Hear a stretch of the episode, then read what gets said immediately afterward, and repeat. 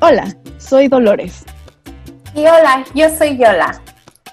Bienvenidos a Pijamamada, el podcast donde hablamos de placer y de pura babosada. Este proyecto se trata de compartir con ustedes 365 días dedicados a experimentar, reflexionar y reeducarnos sobre el placer en nuestras vidas. Ok, pues estas dos semanas eh, lo que estuvimos haciendo fue leer el libro The Body is Not an Apology, The Power of Radical Self-Love, que sería El cuerpo no es una disculpa, el poder del autoamor radical. Este libro lo escribió Sonia Renee Taylor en 2018. Está disponible en el sitio web propio, que si googlean The Body is Not an Apology les va a salir. En Amazon, en Audible, en Gandhi, en X múltiples plataformas. O sea, de que lo encuentran, lo encuentran. Y vamos a estar platicando sobre este libro el día de hoy nos acompaña eh, una amiga muy querida a quien nos vamos a referir como Nala en este episodio. Porque privacidad. Hola. Nala, ¿por qué no nos cuentas un poquito de ti, como tu edad y qué haces y así? Hola, pues yo soy Nala, ahí sí. Em, tengo 25 años y pues me dedico a valer madre, ah, ¿verdad? Como todos. Este, pues no, yo trabajo en un emprendimiento familiar y, y pues ya estoy viendo qué hacer con mi vida y me gusta mucho eh, hablar sobre estos temas, me gusta mucho tener esa conciencia de, de las personas y de la vida y me gusta poder compartir este tipo de temas con, más personas. Entonces, estoy muy agradecida por la invitación y pues nada, eso es todo. Súper, súper emocionadas de tenerte. Gracias. Mm. Yay. Entonces, a ver, pues ya les eché la ficha técnica, pero alguien más, por favor, diga bien como el, el resumencito, porque si yo empiezo, ya saben que hablo hasta por los codos y esto va a durar más de lo que debería, entonces mejor yo no. Yay. Ah, ok, entonces ah, diré, eh, procederé, procederé yo. ¡Wow! Te prometo que sí sé hablar a veces. Ah, entonces, Sonia René Taylor es una poeta slam. Sí, sí, sí saben qué es eso aquí, ¿no? Que se suben y, ok. Ah, a veces mi pocha educación no, no tiene huecos. Ah, pero entonces, este libro uh, es, surge de varias cosas que ella, varias experiencias que ella tiene. Una, en el libro ella habla que tiene que ver con una amiga discapacitada que estaban a punto de ir a, hacer un poema y, o a una competencia y ella estaba teniendo ah, una dificultad de salud ah, en cuanto a temas reproductivos y Sonia René Taylor le dijo, es que tu cuerpo no es una disculpa y se terminó convirtiendo en un movimiento. De ahí ella hizo, ah, le tomó una foto a su cuerpo. Sonia René Taylor es afroamericana, entonces es una ah, mujer de tez oscura y ah, se vuelve en un movimiento internacional que se enfoca en el amor propio radical y en el empoderamiento corporal. Ah, y una de las cosas que ella trata en el libro, fundamentalmente una de las cosas que, ah, de las filosofías que el libro abarca, es que la discriminación, la, la falta de igualdad social y la injusticia son manifestaciones de nuestra falta de habilidad o nuestra inhabilidad de hacer paz con nuestro cuerpo. El, el nuestro y el de otros. Ah, entonces, una de las cosas que, en la que ella se enfoca en el libro es en hacer preguntas o en, dar ejercicios para que nosotros preguntemos o ah, confrontemos prejuicios propios, odios propios, veamos de dónde vienen, ah, veamos la validez de ellos. Ah, y una de las, algo que la misma Sonia René Taylor dice es que con el cuerpo no es una disculpa, que fue creado para recordarnos que no necesitamos esperar para sentirnos bellas o poderosas o dignas de mañana, que podemos elegir actuar en honor a nuestros cuerpos el día de hoy y no importa la forma que tenga, todo crecimiento duradero nace del amor. Tu cuerpo necesita que lo ames hoy como es, sin excusas. Entonces, nada de, ay, cuando me vea más, cuando pierda o cuando baje cinco kilos o cuando es, me pinte el pelo o cuando tenga ah, los dientes derechitos o parejitos, no, nada de eso. Es como eres actualmente en el momento. Ah, y es un muy buen libro para eso. Yo, yo le tengo mucho cariño al libro porque siento que especialmente si tienes algo como dismorfia corporal, si has pasado por, ah, si tienes discapacidad de alguna manera, si eres neurodivergente, si para empezar, si tienes un cuerpo, siento que este uh, libro aplica para ti, porque todos tenemos pedos, ¿no? Y vivimos en una sociedad en la que si no eres de cierta manera, como tu cuerpo es considerado un enemigo o algo que no debes de querer. Y eso sí trae muchos, uh, muchos, muchos obstáculos. Y algo fuertísimo es que como este, si tu cuerpo no es de cierta manera, eh, es considerado, entre comillas, el enemigo, es que, em, pues para tener el tipo de cuerpo que, que, que, se considera hegemónico o el tipo de cuerpo que no es juzgado en ningún eje o bajo ningún criterio, tienes que ser como casi casi el 0.0000000.1% de la población, porque todos tenemos en alguna dimensión de nuestras vidas algo que nos hace estar fuera de la norma, ¿no? No, no tanto la norma estadística, porque esa, no estoy muy segura de que realmente a alguien le coincidan cosas tantas cosas privilegiadas como para eh, realmente ser la norma estadística, pero, pero vamos, la norma en cuanto a, lo prescriptivo. Em, mm, sí. Sí, no sé, o sea, tienes, en algún eje vas a estar fuera de la norma y entonces todos todos, todas conocemos la experiencia de sentirnos al margen de, de sentirnos menos que, de sentirnos em, mm, insuficientes. Y creo que algo importante que recordar es que para eh, esta autora, eh, sí, este discurso está centrado en el cuerpo, pero el cuerpo no nada más es como un bote que carga eh, quiénes somos como personas, sino que el cuerpo es quienes somos como personas, ¿no?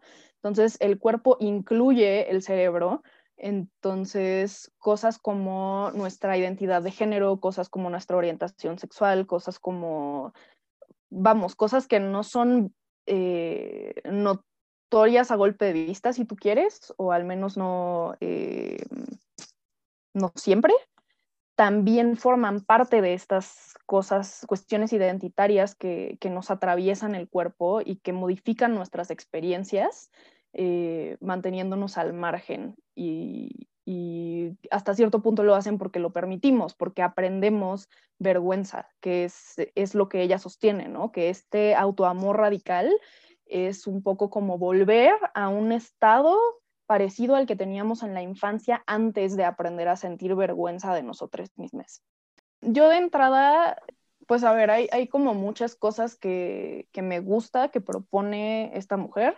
Tiene una idea que se llama como las tres pases que tienes que hacer, pues para no seguir como perpetuando estas cosas, que tienes que hacer las paces con la diferencia, tienes que hacer las paces con, lo desconocido, pues, con las experiencias ajenas, con lo que te resulta poco familiar, en fin, con, con cualquier cosa que te pueda resultar desconocida, porque al final la aversión aparentemente natural que le tenemos los humanos a lo desconocido es una de las cosas que alimentan este fuchi que tendemos a hacerle a los cuerpos que no son como los nuestros, ¿no? O, pareciera que esa es una de las fuentes que sugiere de esta vergüenza aprendida.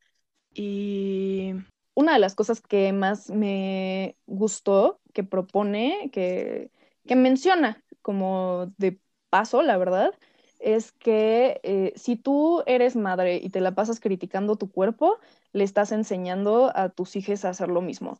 Eh, oh, sí, ok. Ok, ok, con esto. ¿Cuántos pedos no sientes que tú heredaste corporales como de tu mamá? Yo voy, yo te lo digo porque, por ejemplo, mi mamá toda su vida, desde que tengo uso de razón, ha estado a dieta. Toda la vida. Jamás he conocido una época en la que no te puede decir, oye, mamá ahorita no está tratando de bajar de peso. Siempre. Entonces, de entrada, como yo estaba, bueno, mucha de mi dismorfia corporal y mucho del pedo que tengo con la comida o con, ah, con, comer desordenadamente, siento que viene de eso, ¿no?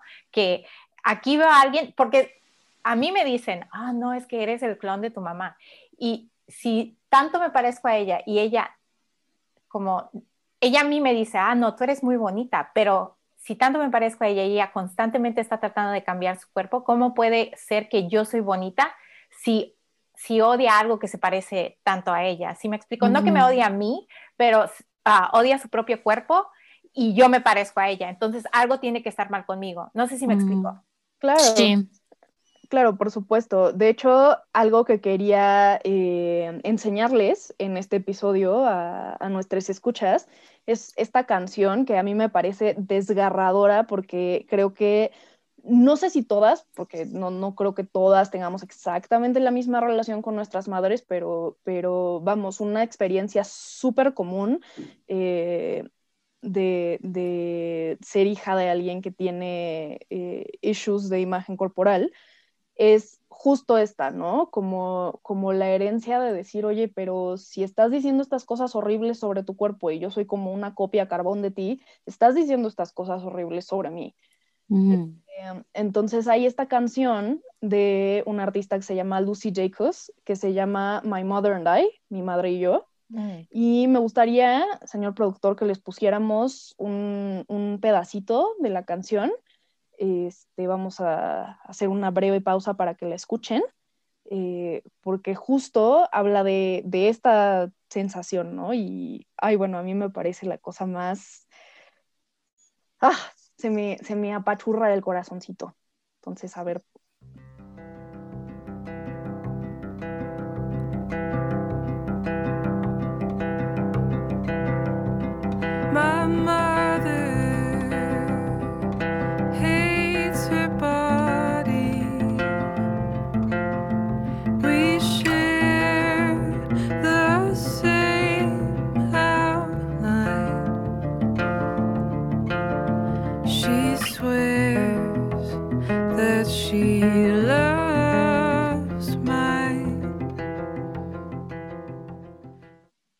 Pues a mí me pareció muy interesante todo el libro en general, como que no, eh, nunca me había puesto a pensar en ese tipo de, de reconciliación con mi propio cuerpo. Em, como que muchas veces yo veía mi cuerpo o lo siento como que mi cerebro y mi cuerpo son dos entidades separadas y, y no me había percatado que, no es así. Mm. Em, otra cosa que, que me movió mucho fue la parte de que no somos seres unidimensionales, eh, somos seres interseccionales, que no nada más somos o mujeres o solo hombres o solo em, algún tipo de religión o cualquier este, mm, eh, identidad de género con la que te identifiques o cualquier orientación sexual. O sea, somos una mezcla de todo eso. Entonces, em, eso me pareció, eh, pues, un enfoque muy mm, bonito. No sé, no sé qué otra palabra podría utilizar, pero me gusta mucho que se pueda pensar en un mundo construido para la interseccionalidad, no para seres unidimensionales. Em, mm. A mí eso, o sea, para mí ese es como la, em, lo ideal, ¿no? Eh, un mundo construido para, para la interseccionalidad, un mundo construido para, para todas, todos y todes. O sea, wow. Eh, otra cosa que me, me, me a, muchas cosas, este, un poco de contexto. Eh, mi mamá tenía una enfermedad que se llama esclerosis múltiple y ella falleció hace 12, casi 13 años. No, lo siento. No importa, no te preocupes. y pues yo con ella aprendí muchas cosas, o sea, y, como que viendo, o sea, comparando todo lo que aprendí y todo esto que estuve leyendo y escuchando con este libro, fue la parte de cómo, no sé, por ejemplo, si mi mamá y yo íbamos a algún restaurante, entrábamos y, ¿dónde está el baño? No, pues está arriba. Entonces, y no hay elevador y tampoco hay rampa. Entonces, ah. o sea, ¿cómo, ¿cómo incluyes a todos? O sea, ¿por qué la persona que diseñó ese restaurante no pensó en las personas que no pueden caminar, que o las personas que ya están eh, muy viejas para subir y bajar escaleras, eh, etcétera, ¿no? O cualquier lugar al que vas y pues la típica persona que se estaciona en el lugar de que está especializado para, para personas que no pueden caminar, ¿no?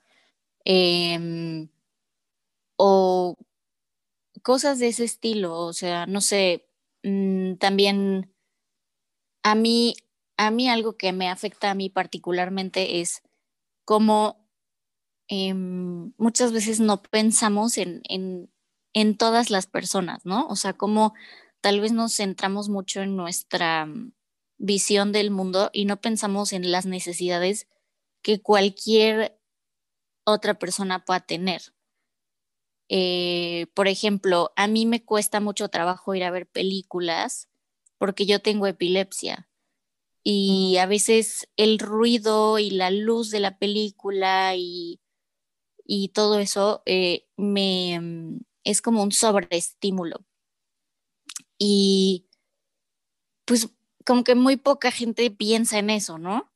Entonces, eh, me gusta pensar que esta perspectiva que propone el libro de, de hacer las paces con tu cuerpo y decir, todos somos diferentes y debemos pensar en diseñar un mundo para cada diferencia y aceptar que todos somos diferentes y no tener ningún problema con esas diferencias, eh, a mí esa premisa se me hace muy interesante y muy, y muy bonita y muy, este, mm, em, o sea, en algo que, que sí puede ser posible.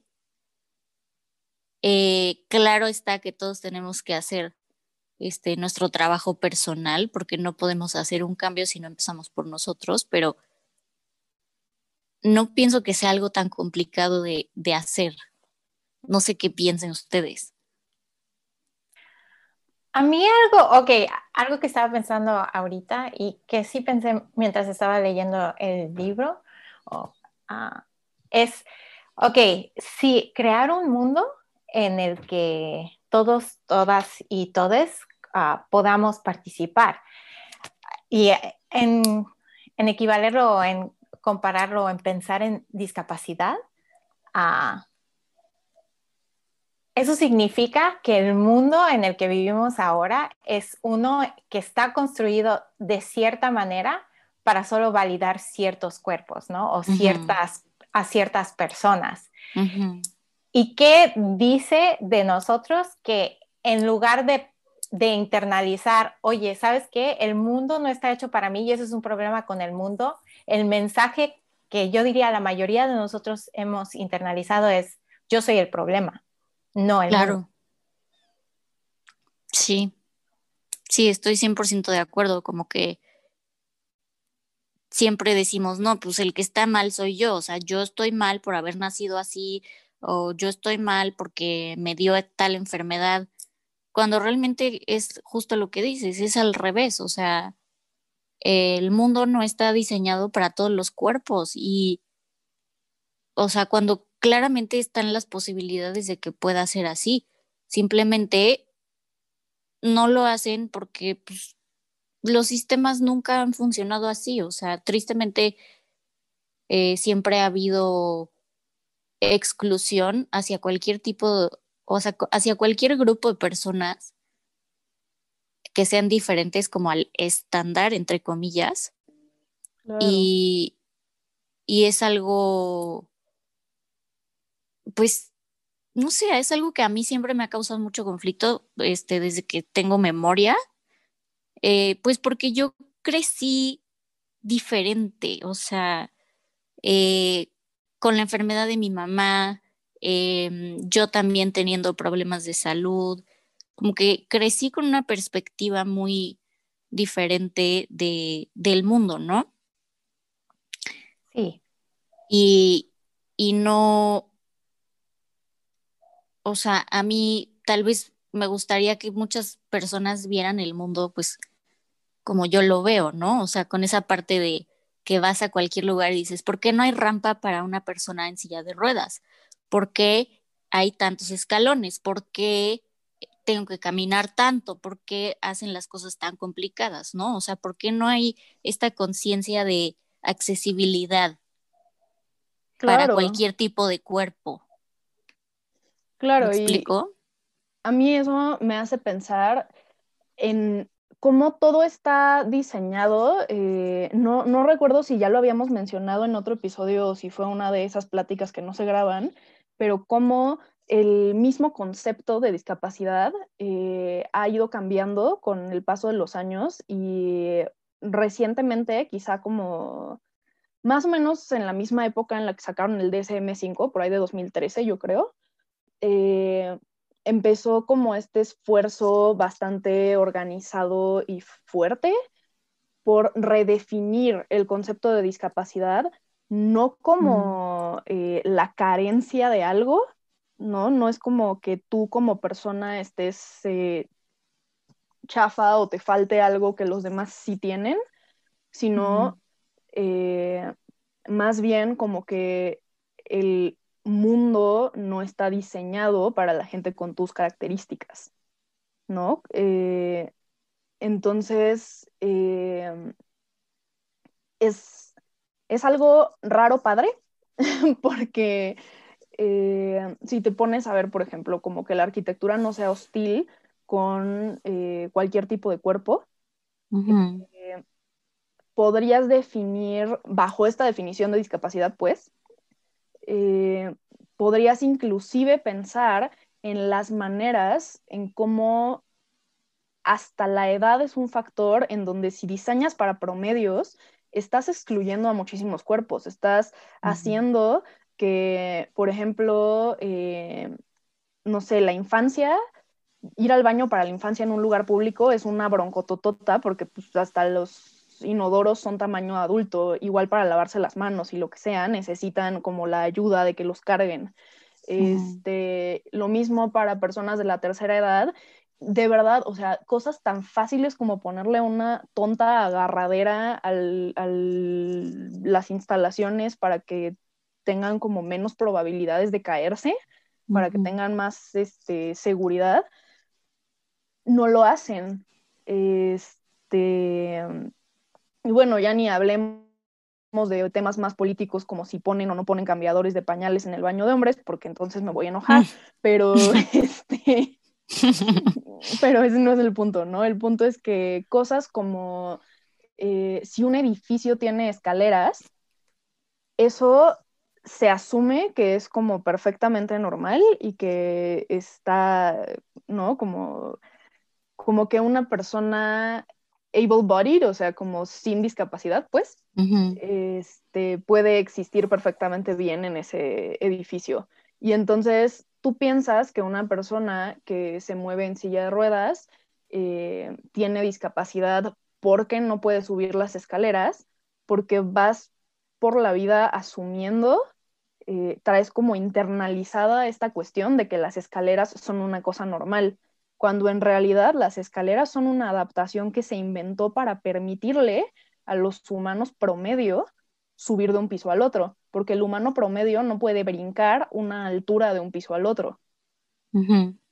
Pero si el humano promedio pudiera hacer eso, entonces eh, probablemente no tendríamos escaleras o no serían tan comunes, porque las escaleras son para los débiles, ¿no? ¿Sabes? Como...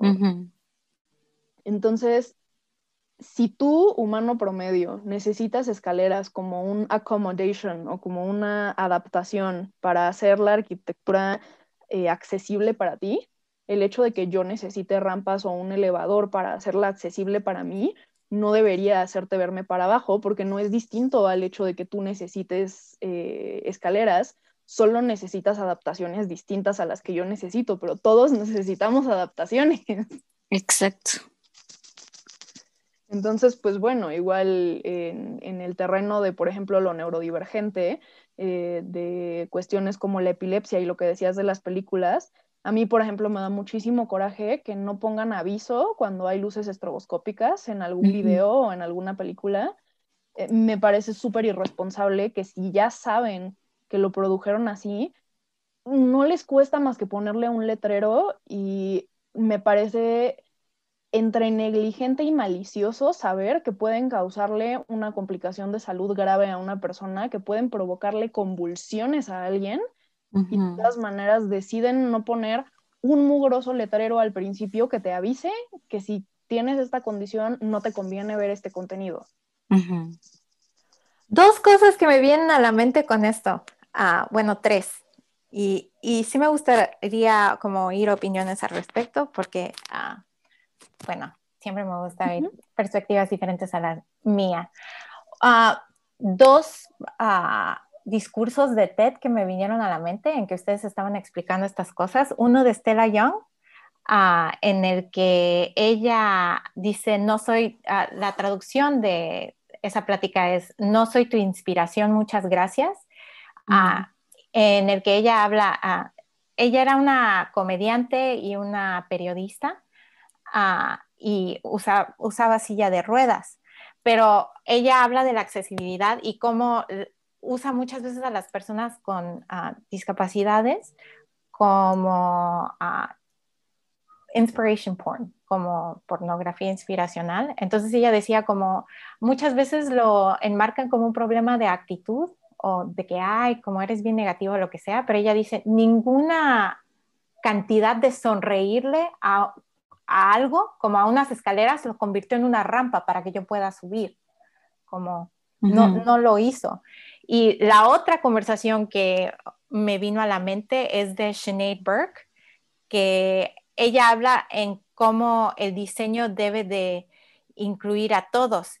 Ella es una, Sinead Burke es una escritora académica ah, y también es una persona que mide 105 centímetros, entonces es, ah, no sé cómo se dice dwarfism en español. Ah, enanismo. enanismo, gracias. Entonces ella habla como, pues, ella es una persona adulta y la manera como está diseñado el mundo eh, le, eh, le, quita, ah, como la infantiliza a ella y, y le quita mucho de su autonomía corporal, sí, e, en poder moverse por el mundo. Entonces, no sé si han visto alguna de, esas dos ah, pláticas de TED.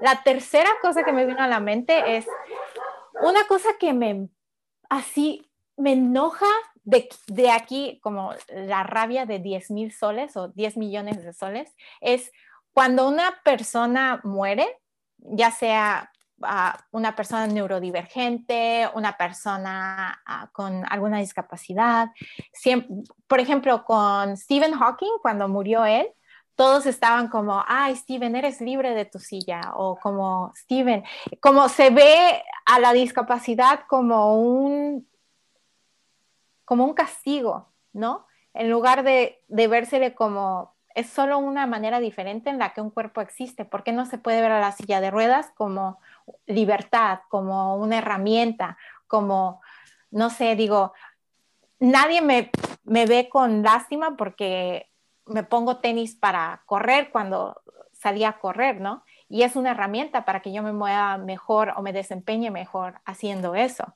Entonces, ¿por qué no podemos ver a la silla de ruedas de esa manera o a la gente que usa bastones? No sé si me explico. Entonces, esos tres puntos me vinieron a la mente. No sé qué piensan ustedes al respecto. Sí, es algo mm, súper importante eh, por ejemplo, otro ejemplo personal, eh, a mí en 2019 me diagnosticaron una enfermedad que se llama disautonomía, que básicamente es una disfunción del sistema nervioso autónomo, que ese es el que controla como todas las cosas eh, que tú no controlas conscientemente en tu cuerpo, sea la presión arterial, Em, los latidos del corazón, eh, procesos metabólicos, etcétera, etcétera. Es un, un problemón. Em, y yo tuve que hacer adaptaciones en mi vida. Em, por ejemplo, una que yo al principio me, me, me rehusé hasta que dije, ¿por qué estoy batallando? para mí bañarme es una, hazaña. Eh, ¿Por qué? Porque cuando llega el agua caliente se me baja la presión. Entonces yo necesito tener una silla en mi regadera para sentarme y bañarme con toda la tranquilidad del mundo. Eh, y es justo lo que dices, o sea, no es una, no es algo que me esté limitando, es al revés, a mí me está ayudando a ser libre y a no estar sufriendo. Eh, uh. y, lo veía también con mi mamá cuando ella usaba su carrito, usaba su silla de ruedas, su andadera, su bastón. Eh, igual, em, en ese mismo año en el que me diagnosticaron, fui a un concierto y yo tomé la decisión consciente de ir en silla de ruedas porque dije, no voy a ir a caminar ahí 800 mil este, pasos y cansarme a lo tonto cuando puedo ir, ir en una silla, puedo estar tranquila, puedo disfrutar. Sí. Y, todo puede estar bien. Y, no tengo por qué sentirme avergonzada de usar una silla de ruedas, ¿no? Claro, y mucha Y mucha gente cuestiona así de que, es que cómo estás en silla de ruedas y te ves muy chavita. Güey, así nací. ¿cómo me, ok, cómo me enoja, me enoja tanto eso de que, como me dan ganas de preguntar, oye, güey, ¿quién te convirtió a ti en la policía de discapacidad? La policía corporal, porque todos de repente son expertos médicos eh, cuando ven a alguien que piensan que no debe de tener discapacidad, ¿no? ¿Te pasa eso? Sí, 100%. Siempre es como, ay, no, pero no te ves enferma o eh, estás muy jovencita eh, o tú déjale las enfermedades a los viejos. No, o sea, no, así no funciona. O sea, mi hermana es diabética, diabetes tipo 1, es diabetes infantil, y los mismos doctores y enfermeras, personal médico, ay, no, es que como tienes diabetes, esa es enfermedad ya de viejitos. Oh Güey, no. ¡Qué horror! Y mi hermana se enfurece, o sea, y con justa razón se enfurece y les dice, ¿quién te dijo que estoy muy joven para tener una enfermedad, no? Es que, ah, ¿quién le, quién les dio como permiso de ejercer a esas personas? Qué coraje me dan. Sí, es, es, es muy complicado, o sea, y ahí es donde cae lo que Sonia René Taylor dice durante todo el libro de, del body terrorism, del, terrorismo corporal, de cómo hemos caído en esto.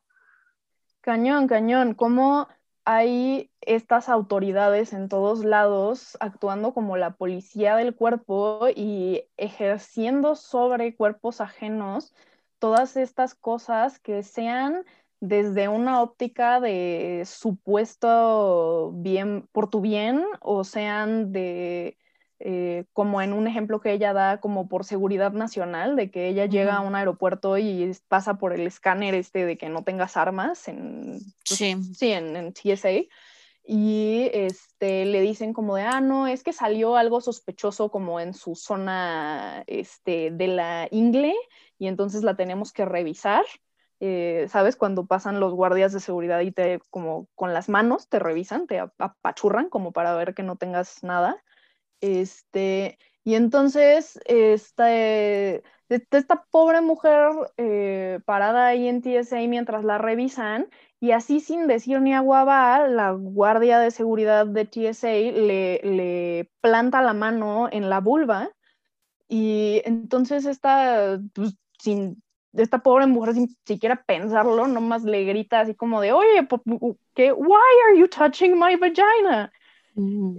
Y este, y la guardia de TSA se pone sus moños y le dice como, ah, está usted siendo muy disruptiva, vamos a tener que llevarla a un cuarto privado a terminar con la revisión. Oh, Entonces se la llevan a un cuarto privado a terminar con la revisión y ella tiene que estar aguantándose está como llorando en silencio mientras la manosean, como para este, establecer este dominio sobre su cuerpo, para decir como si no vas a, doblegarte frente a este orden de las cosas, te lo vamos a imponer de la manera más violenta que nos sea legalmente posible. Y entonces es como Sí, o sea, perdón, pero es terrorismo de Estado contra los cuerpos de sus propios ciudadanos. Sí, sí, 100%. Y entonces pasan estas cosas de parte de eh, personal de seguridad, pero pasan estas cosas por parte de personal médico, pasan estas cosas, o sea, por ejemplo, la violencia obstétrica que se ejerce contra chavitas en salas de parto, donde llegan y les hacen tactos sin siquiera preguntarles, y están las pobres chamacas llore y llore pidiendo medicina para el dolor pero no las quieren, este, o sea, no las quieren ayudar y se burlan de ellas y les dicen, ay, sí, ahora sí están sufriendo, pero para abrir las piernas estaban muy buenas, ¿no? Este, o sea, les dicen unas cosas espantosas y todo es parte de este terrorismo contra los cuerpos del que habla eh, Sonia Renee Taylor en su, en su libro, ¿no? Entonces, este, también como ¿Cómo le hacemos para desmarcarnos de este terrorismo contra los cuerpos y para crear un mundo distinto? Es un reto grande porque parecería que la propuesta que ella hace nos, nos lleva hacia un lugar de liberación individual y claro, si, si muchas personas se liberan de manera individual y establecemos comunidades que piensen de esa manera, podemos transitar hacia un lugar de liberación colectiva, pero de todas maneras, la liberación a nivel institucional la veo difícil. No sé qué pensar al respecto. No sé si ustedes tengan alguna idea. Pero bueno, al menos, digo, yo, al menos como lo entendí al final o como estaba involucrado con ella en el final, porque, por ejemplo, Nala ha mencionado a discapacidades, ah, por ejemplo, de las, de las que yo no tengo ah, y, y cosas de las que yo no siempre estoy consciente, ¿no? Entonces, por ejemplo, yo cuando salgo y me muevo en el mundo no tengo que pensar, ok, va a haber rampas, ok, ah, como no tengo que gastar esa energía mental, pero una de las cosas que ocurrió cuando estaba leyendo el libro, yo no soy uh, afroamericana, no soy una mujer negra, ¿no? Entonces, ah, hay muchas cosas en las que mi cuerpo no ha sido, ¿cómo dirías? Politicized, no ha sido politizado. politizado, ¿no? y no tengo que incluir eso en un factor como me muevo en el mundo. Pero parte de, de querer o de, de quitar las barreras en cómo yo entiendo mi cuerpo es estar consciente de otros cuerpos. No sé si me explico. Entonces, eh, tiene que eh, el, el, amor propio radical ah, se extiende hacia un, un, amor hacia otros. Como eh, en inglés tienen esta frase, ¿no? Que, que la felicidad es como hacerte pipí encima de ti misma, como todos lo pueden ver, pero tú lo sientes, pero todos lo pueden ver, ¿no? Como que le llega a todos. Es medio asquerosa. Tal vez sería mejor usar otra analogía como la felicidad es como ponerte perfume, como te lo estás poniendo tú, pero le llega un poquito a otros, menos asqueroso.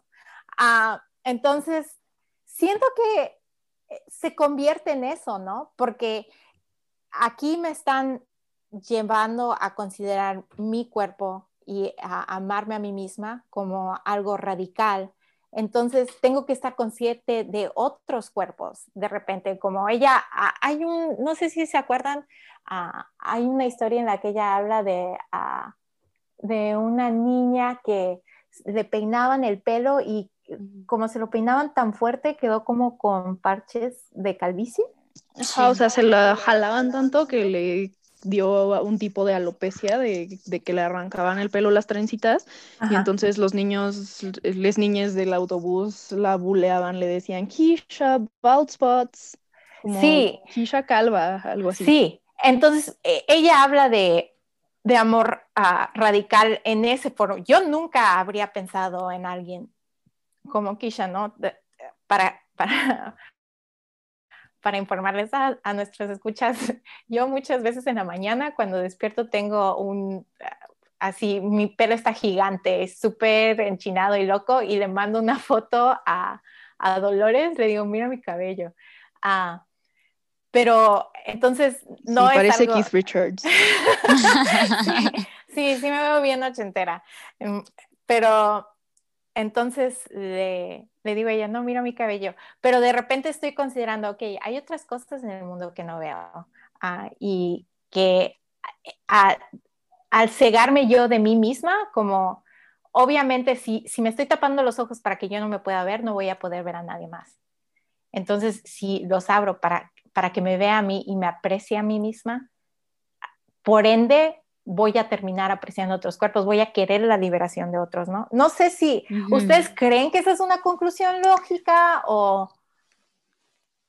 A mí me parece que sí, me parece incluso que es una maravilla esto de pensar en, en el autoamor como un acto radical y de rebelión porque tiene como estas eh, ideas que sostiene el libro. Primero te dice, a ver, espérate, esta idea que estoy proponiendo de radical self-love no se trata ni de autoestima ni de autoaceptación, porque esos conceptos están como muy bonitos en papel, pero, eh, pero son como muy insuficientes comparados con esta propuesta. Este, y luego te dice como, ok, esto se trata eh, no nada más de aceptarte en el sentido de tolerarte, de decir, bueno, ya qué, este, sino de celebrar tu cuerpo y celebrar la diferencia de otros cuerpos. Entonces ahí ya vamos hacia donde decía Yola, ¿no? Este, reconocer las diferencias que no estás, estamos acostumbrados a ver porque también estamos acostumbrados a justo disociarnos de nuestro propio cuerpo eh, también eso es una respuesta hacia el trauma, eh, es como, pues tristemente común, que, que bueno, también para allá va, ¿no? Te dice su, su tercer como postulado es esta vergüenza corporal se aprende durante la infancia y normalmente surge después de un cambio eh, notorio en el físico, ¿no? este, supongo que podría podrá haber excepciones en, aquellos ejes de cómo nos vivimos que atraviesan el cuerpo en el sentido de que atraviesan como la mente y la identidad, pero no, se, no son tan corpóreos, pues, tan, tan eh, visuales. Pero, eh, pero la mayoría o muchísimas de estas experiencias sí son eh, cosas que suceden como con el peso, con la raza, con la pubertad, con algo sucede que eh, nos hacen bullying en la escuela o que estás atravesando la pubertad y, por ejemplo, personas adultas en tu vida hacen comentarios al respecto. Eh, ya hemos hablado de eso antes, como eh, es muy común que los adultos no respeten la, la privacidad de la niñez y entonces hagan todos estos comentarios muy fuera de lugar que no tienen malas intenciones, pero no están respetando para nada el, pudor de, estos chavites eh, que están pasando por la pubertad y que claramente no quieren que les observen y les señalen y digan, ay, sí, fulanita ya es una señorita porque ya tuvo su periodo y porque ya tiene este un training bra y porque ya viste este el resto de las niñas de su generación todavía no se les nota el busto, pero a ellas sí. Este, o sea, es como estas edades incómodas donde se empiezan a notar diferencias eh, y nombrar la diferencia está socialmente codificado como algo grosero pero al mismo tiempo no nombrarla es como borrarla, es, algo incómodo y es algo raro. Entonces, más bien necesitamos poderla nombrar desde un lugar celebratorio y al mismo tiempo necesitamos como poder respetar el no estar convirtiendo eso en la esencia de cómo interactuamos con la persona. Es sí. raro. ¿Qué? Ok, ¿sabes, eh, ¿sabes ese meme del pollito como agarrando un cuchillo? así me sentía ahorita que estaban, ya tuvo su periodo. Oh, así, meme del ganso con el cuchillo en su boca. Yo, esa es mi alma, esa es la representación de mi alma. Como, qué horror, ¿por qué hagas eso? Pero un momento así de Galaxy Brain que acabo de tener es, ok, si tienes, uh, si te desasocias de tu cuerpo, ¿no? Pero si te estás desasociando de tu cuerpo, ¿cómo te vas a poder relacionar con otros? Es la existencia más solitaria de la que puedo pensar. ¿No? Claro. Sí, sí, sí. Sí, es justo lo que nos invita a hacer Sonia René Taylor en su libro, o sea, en, en tener esa conexión primero contigo mismo y después, o sea, como resultado a tener esa conexión contigo, vas a poder conectar con las demás personas, sea quien sea, haga lo que haga, eh, sea la raza que sea, eh, la orientación sexual, eh, discapacidad o no, etcétera. llegas a ese punto como de convergencia en la que puedes em, abrazar las diferencias y no em, señalarlas de una manera negativa o peyorativa. Y aparte, em, dentro de esa convergencia se encuentra un, bueno, desde mi punto de vista se encuentra un, un equilibrio en el que dices, wow, o sea, me acepto a mí, acepto a los demás y no hay pedo, no pasa nada. Todos podemos convivir y estar bien. O sea, ¿cuál es la necesidad de estar eh, primero en guerra contigo mismo, con tu cuerpo, y decir, me odio porque tengo lonjas, porque me salió un grano, porque, este, no sé, eh, estoy ciega o porque me amputaron una pierna o me odio porque miles de razones, ¿no? cuando llegas a ese punto de, güey, no me tengo que odiar por ser diferente y la diferencia puede ser la que sea y no tengo por qué odiar a las demás personas por ser diferentes, o sea, o sea, no hay necesidad de hacerlo, simplemente lo hacemos porque lamentablemente crecimos en un sistema que está especializado en marcar y señalar esas diferencias y ponerlas en un cuadrante negativo y, excluyente, o sea, en un cuadrante que, todo el mundo le da esa connotación de es que está mal, es que o está malito o cosas así, ¿no? Nadie que pertenezca a un grupo este, poderoso se refieren a ellos en diminutivo.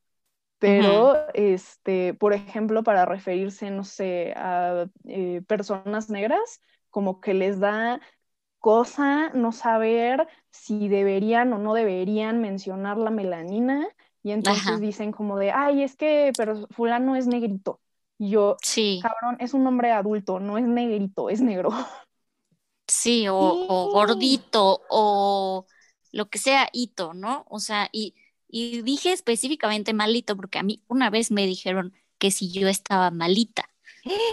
Y tú así de, no, yo, tengo esta enfermedad o esta discapacidad o esto, pero no estoy malita, gracias. Sí, fue como, em, en primera, eh, no me llames así. Eh, segunda, ¿qué te importa? Y ganso con el cuchillo en la boca. No, no, el, pollito con el cuchillo en la mano es más tierno. sí. O sea, ¿qué dices, güey, déjame en paz. O sea, ¿por qué tienes que señalar algo que a ti qué? O sea, no te afecta en nada. O sea, ¿tú, tú qué? ¿No? O sea. No, sí, y eso es invasivo porque. Claro. Como a nadie. ¿Por qué necesitas saber? Como. ¿En qué manera necesitas saber tú? No es como si porque la gente se engaña, ¿no? Se dice, ah, es que tal vez quiere ayudar, es que no debes de tener... No, no, es morbo. Es que, y es como, güey, ¿le vas a dar dinero a la gente? Porque no, no, no haces nada por ellos, ni siquiera estás pagando sus cuentas, no haces nada, no haces nada y solo quieres andar sabiendo cosas como, si quieres chisme, ve a ver telenovela y habla con tu mamá. Te digo algo, ahorita este, eso me recordó eh, ves toda esta cosa que dice Sonia Renee Taylor de cómo radical self-love es un poco como volver a la infancia antes de haber aprendido toda esta vergüenza. Sí. Esto que estás diciendo me recuerda mucho esto que hacen los ni las niñas chiquites, que cuando están molestos de que alguien les está callando o les está haciendo sentir inferiores, te gritan, cállame cuando me mantengas. y creo que genuinamente, o sea, es una gran postura.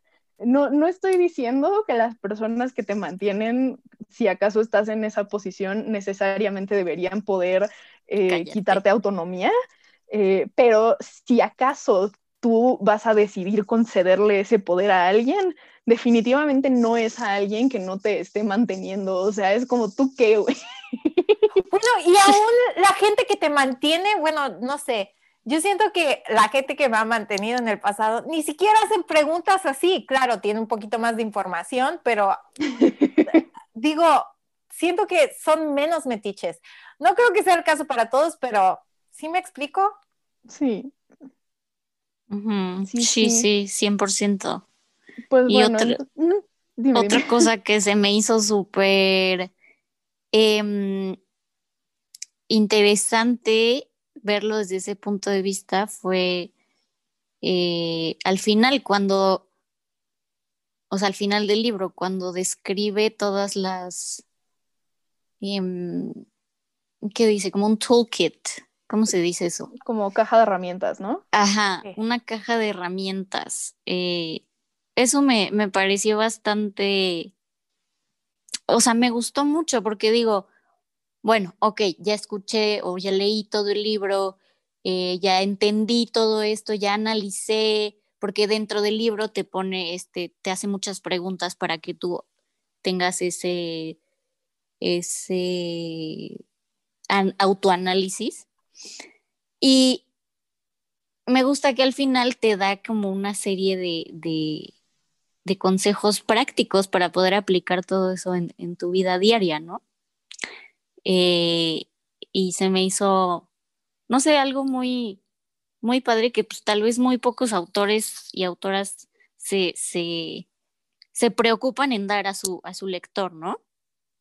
Como que dicen, pues ya les di lo que pienso, pero pues aquí está, ¿no? Y a ver cómo le haces tú para encontrar ese caminito Y Sonia Renee Taylor te, te da como todo un panorama, o sea, no, no, no nada más te dice como, ah, esto es lo que pienso y pues ahí ve cómo le haces, ¿no? Eso se me hizo muy, muy padre. Sí, hace propuestas como prácticas de qué cosas concretas considera que podemos hacer para transitar ese camino, ¿no? Te dice, eh, empieza desde antes del toolkit, ¿no? Dice como, primero te propone que cambies tus hábitos de consumo y no te dice como, ok, todos sabemos que no hay consumo ético bajo el capitalismo, pero trata de cuestionarte cada vez que vayas a hacer una compra, si estás haciendo esta compra para tratar de remediar que te sientes insuficiente o si la estás haciendo porque vas a disfrutar de la cosa que estás comprando. Luego te dice, este, como, ok, reconcíliate con la idea de que tu cuerpo eres tú, ¿sabes? No es esta prisión que cargas adentro de la cual estás, sino que eres este cuerpo que habitas, incluyendo tu cerebro, tu cerebro también es cuerpo.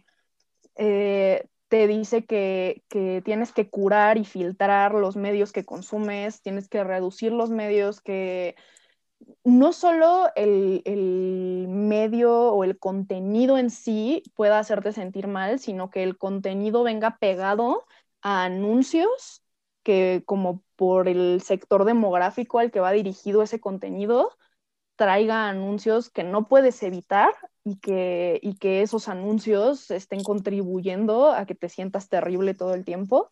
Mm. de, que sí, las dietas y los dientes y la autoimagen y todo. Em, te dice como, sí, saca de tu vida todo, todo el consumo de medios que sientes que te refuercen esta noción de vergüenza corporal. Y una vez que te estés reencontrando con tu cuerpo, eh, recupera como la actividad con tu cuerpo, ¿no? Disfruta de moverte, de, no sé, bailar, hacer deportes, tener sexo, masturbarte, todo. Eh, cualquier cualquier cosa activa que disfrutes hacer con tu cuerpo es este, parte del proceso de, reconciliarte con él.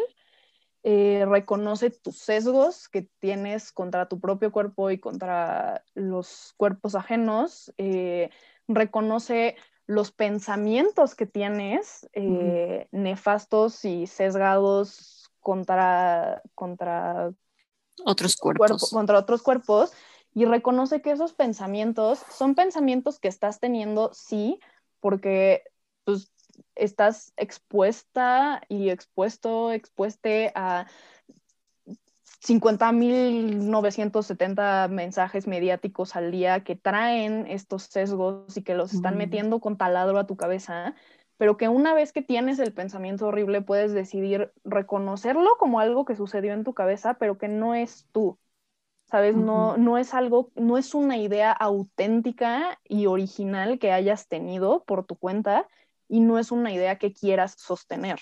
Entonces puedes como soltarla. Eh, pues bueno, puedes, después creo que te dice que, que, cambies la manera en que hablas a ti misma y practiques meditación. Y ya, no sé, el, el toolkit. No, no, y ahorita que mencionas eso, estaba pensando, otra de las cosas que hizo que se originara esto del cuerpo no es una disculpa, es que ella en, el 2011, ah, en su face, subió una foto de ella misma ah, en un corset, así súper sexy y cute. Y ella en ese entonces pensaba, pesaba 104 kilos. Entonces, eh, ella, ya sabes, como, bueno, estaba como que yo tengo un cuerpo grande, soy de piel oscura, soy una persona queer y no sé si me deban eh, como ver como alguien sexy, pero ella dijo no, como a la chingada con esto, yo me siento bien, yo me veo bien y de hecho como ahorita fui a buscar la foto y se ve súper, súper hermosa y chida y así como, ya ya ves cómo te puedes dar cuenta como alguien, cuando alguien está como feeling themselves, como que, ah, tú sabes que te ves así súper chida y, y, tú te sientes el yo merengues de tu vida, ¿no? Entonces, ah, ella sube esta foto y no se sentía avergonzada de cómo se veía y luego se viralizó la foto, ¿no? Entonces, a mí, digo, en atarlo al experimento ah, que estamos haciendo este año,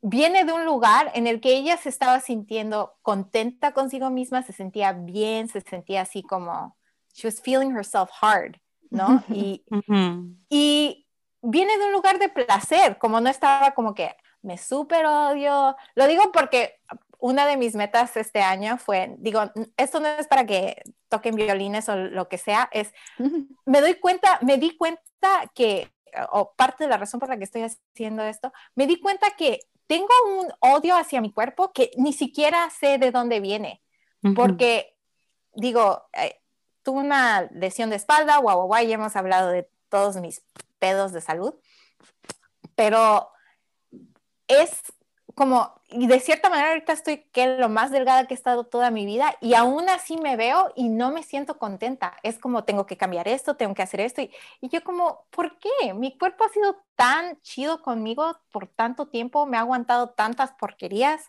como ha, no ha sido nada excepto amable conmigo y yo siempre le exijo más. Como qué mal, qué mal pedo el mío. Entonces sí estaba como que, ¿sabes? Como quiero no odiar mi cuerpo y eventualmente me gustaría amarlo.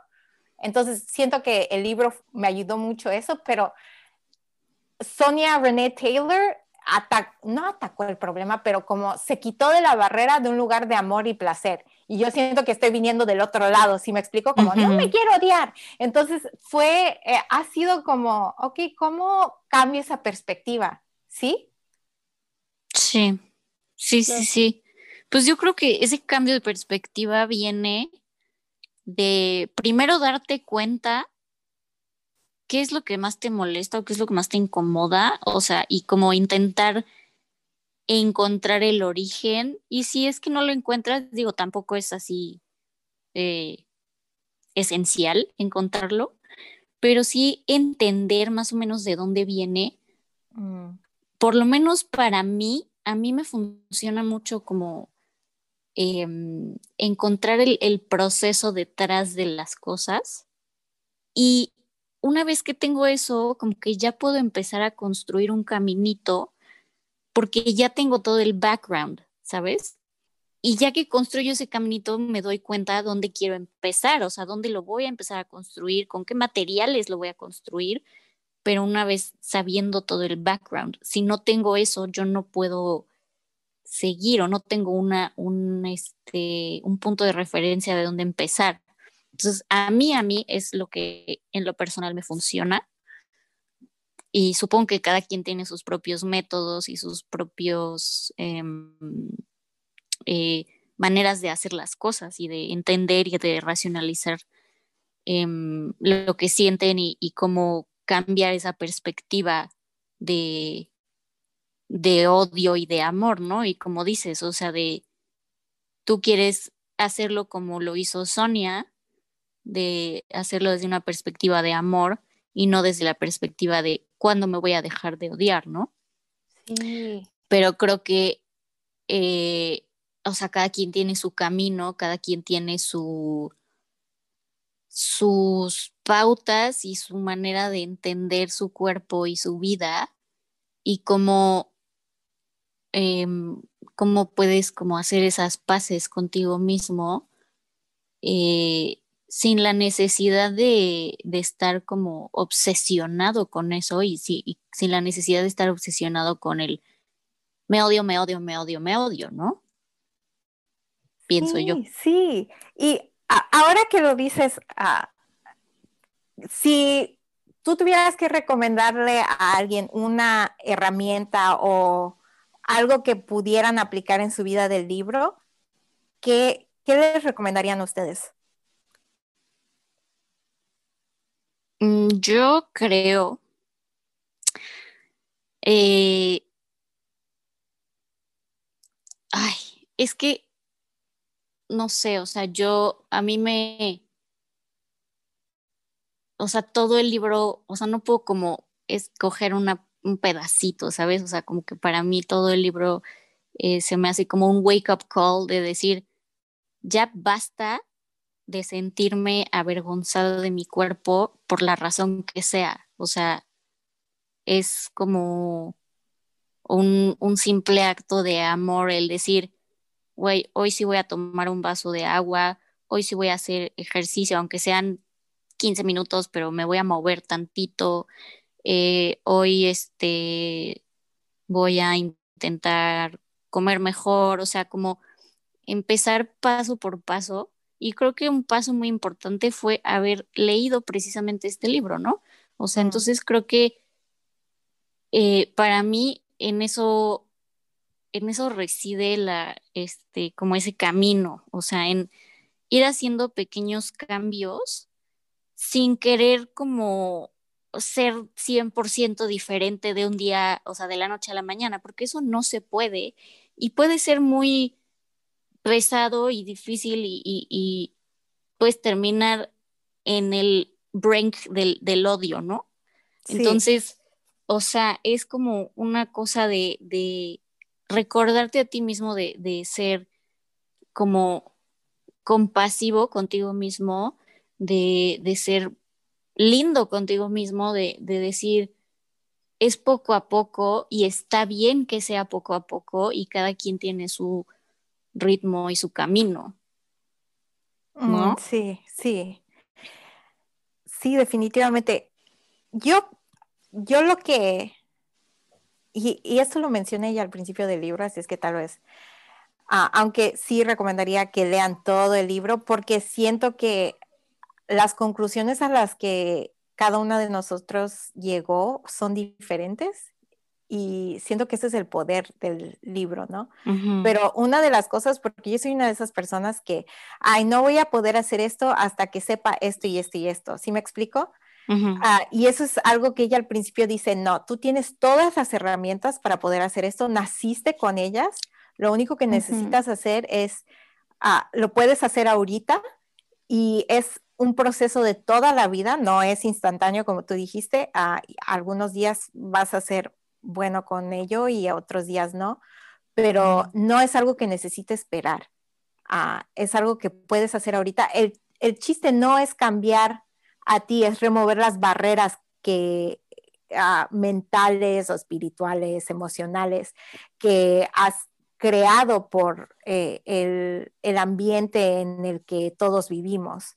Entonces eso para, eso para mí siempre eh, fue algo con el que era algo que, que, lo escribí como en una hojita y lo puse donde podía ver ah, cuando estaba leyendo para que me acordara, porque siempre es como, ah, no, bueno, tengo que hacer esta cosa primero antes de hacer esto y es como, no, es, esto se puede hacer ahorita y lo puedo hacer ya y no necesito nada más.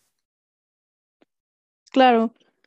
Yo creo que lo que más me, me movió y lo que recomendaría es este, por un lado, esta cuestión de la actividad, o sea, de, reconciliarte por el cuerpo por medio de moverlo, porque al menos en mi historia personal sí ha sido mm, todo un tema el que por ahí de los 13 o 14 años dejé de de bailar, que era lo que hacía como de actividad física, eh, y no porque no me gustara, porque de hecho me encanta, sino porque, pues eso, estaba como rodeada de otras adolescentes cuyos cuerpos eran quizá, no es que el mío no fuera normativo, sino que eran como, tendían más hacia los cánones de belleza que el mío, el mío estaba como X promedio y el suyo era como de, uh, sí, supermodelos, ¿no?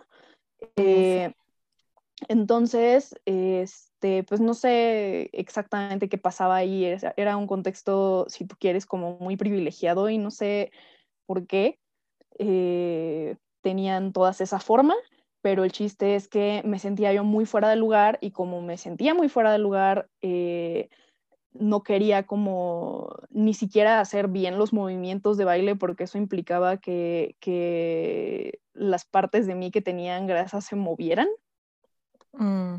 Entonces, este, pues bueno, el chiste es que solo dejé que eso me volviera casi completamente sedentaria y, o sea, eso ya fue hace que más de una década, un buen rato. Entonces, este, pues no, la verdad es que que creo que quiero como retomar las cosas que siempre me gustó hacer, de que escalar árboles y quiero aprender a bailar en patines y quiero hacer estas cosas, saber si, si se deja en estas condiciones pandémicas raras este, la vida. Pero está eso y está... Em,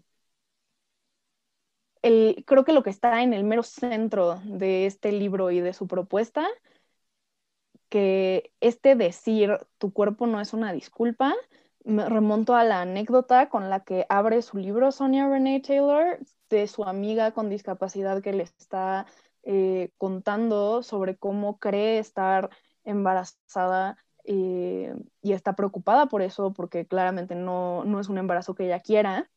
Y Sonia le pregunta como, ok, pero entonces, eh, ¿por qué no usaste protección cuando tuviste esta relación sexual?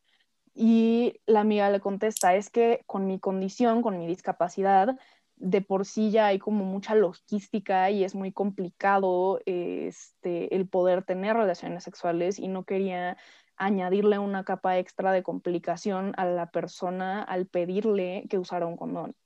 Entonces a mí eso me pegó como tren porque mm.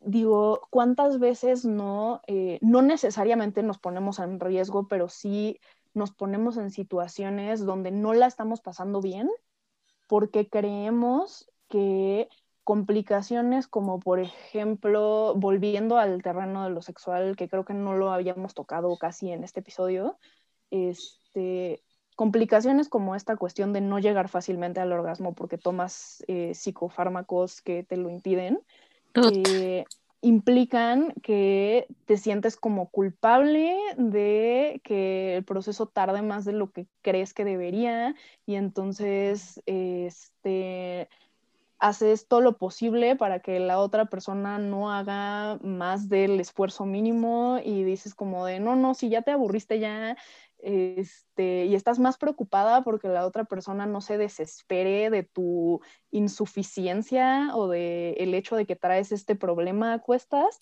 que de disfrutar el momento que estás pasando y compartiendo con esa persona.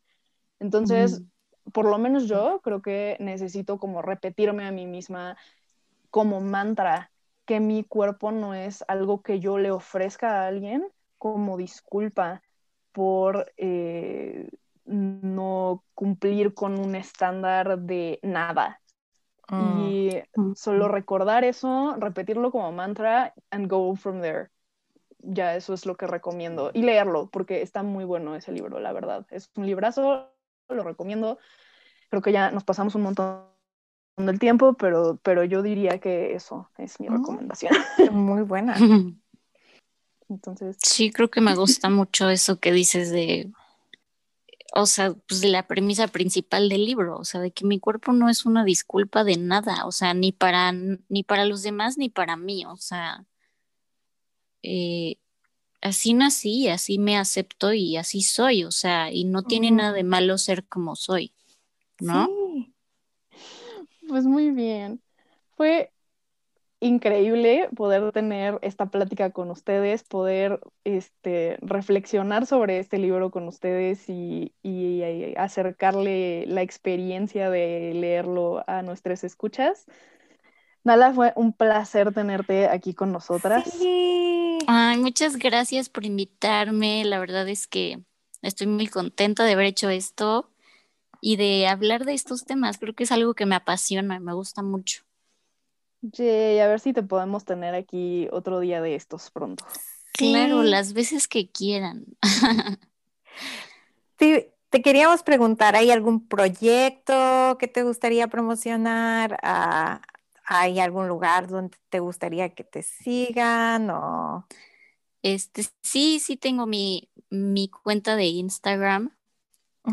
Em, es arroba nmtz89.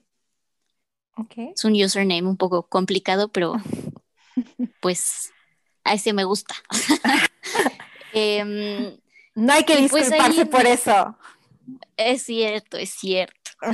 Eh, ahí en mi Instagram, pues yo hablo de, bueno, no hablo, posteo muchas cosas, eh, entre ellas posteo como mi, mi camino o mi viaje en esta en este cuerpo eh, con altibajos y con todo lo que conlleva tener enfermedades crónicas. Eh, también eh, pues pongo muchas cosas de música y pues cosas que me interesan. Entonces pues realmente no es como una cuenta de, de influencer ni nada. O sea, creo que dista mucho de eso, pero, pero pues me gusta compartir mi vida y que las demás personas estén conscientes de, de, pues de un cuerpo más, ¿no? O sea, de cómo cada persona es diferente. Entonces, eso me gusta compartir en mi perfil. Yay, pues muchas gracias por estar aquí, por compartirnos de ti y nos estamos escuchando. Perfecto. Muchísimas gracias a ustedes, Dolores y Yola. Muchas gracias por la invitación. Bye. Hasta la próxima.